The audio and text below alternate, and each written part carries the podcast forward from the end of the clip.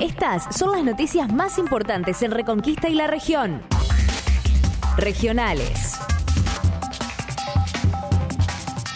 La Cámara de Apelaciones en lo Penal debatirá este miércoles el archivo de una causa donde Diego Acevedo roció con combustible a su expareja y la amenazó con prenderla fuego. La denuncia había sido archivada y hoy se discutirá si correspondía o no hacer la investigación. Detienen en el peaje de Ceres a un camionero boliviano con 1,7 gramos de alcohol en sangre. Además, el conductor no tenía licencia habilitante, ya que el 3 de septiembre había dado positivo por alcoholemia en 2,45 y le habían retenido su licencia. Ahora, además, quedó detenido. Provinciales. Los docentes deben decidir hoy si aceptan o no la propuesta del gobierno provincial.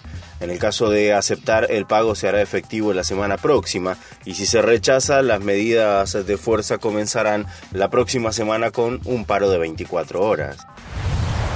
Nacionales. Mauricio Macri deberá presentarse nuevamente este miércoles ante la justicia de Dolores, donde se lo investiga por el espionaje ilegal a los familiares de las víctimas del submarino Ara San Juan.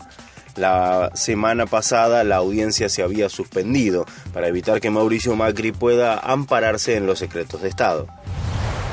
Internacionales. Los talibanes prohibieron el uso de moneda extranjera en Afganistán.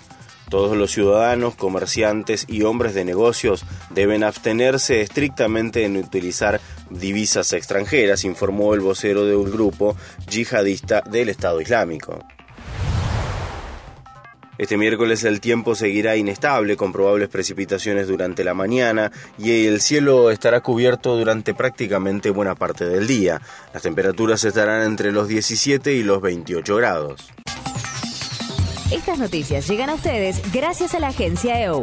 Para más información, seguimos en agenciaeu.com.